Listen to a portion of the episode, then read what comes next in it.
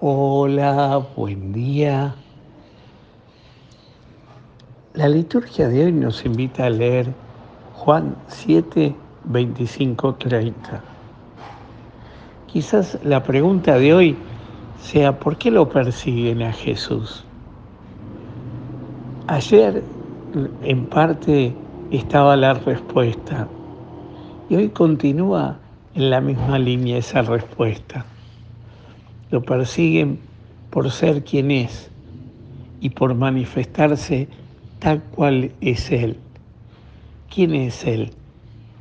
No tiene una cara para los publicanos y los pecadores y otra cara para los fariseos que eran religiosos de la época. No quiere hacerles sentir a los fariseos lo que ellos quieren escuchar, sino que Él se muestra tal cual es. Es su coherencia de vida, es su integridad de vida. Claro que para hacer esto hay que ser muy sincero y muy humildes. Y esto es lo que hace Jesús. Se le manifiesta tal cual es Él.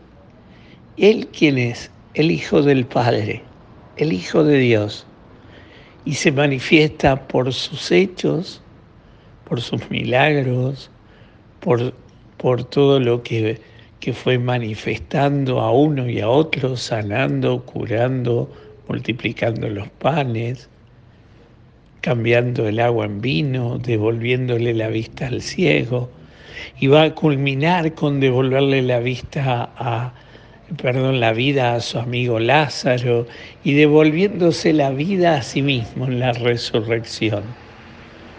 Todas esas cosas van manifestando que es hijo del Padre, que lo que Él dice, y no solo lo que Él dice, no solo lo que Él hace, sino también lo que Él dice. Él es coherente entre lo que dice y hace hace lo que dice y dice lo que hace. Y esta integridad de vida, como decía recién, demanda de parte de él mucha sinceridad, porque nunca se va a callar ni nunca va a dejar de decir que él es el Hijo de Dios. No lo va a ocultar tampoco, sino al contrario, lo va a poner de relieve y va a invitar a que crean y confíen en él y por más que no crean y no confíen en Él, no deja de manifestarse Él mismo. Yo creo que aquí está la enseñanza de Jesús de hoy, que la integridad de su vida le cuesta aún la propia vida. Su sinceridad y su humildad lo terminan llevando a la cruz. Pero Él no renuncia a esto. Y quizás esto es lo que nos falta a los cristianos hoy, ser más íntegros, ser más coherentes entre lo que decimos y hacemos, empezando por nosotros mismos, empezando por mí mismo, que muchas veces hago cosas que no son las que digo que hago.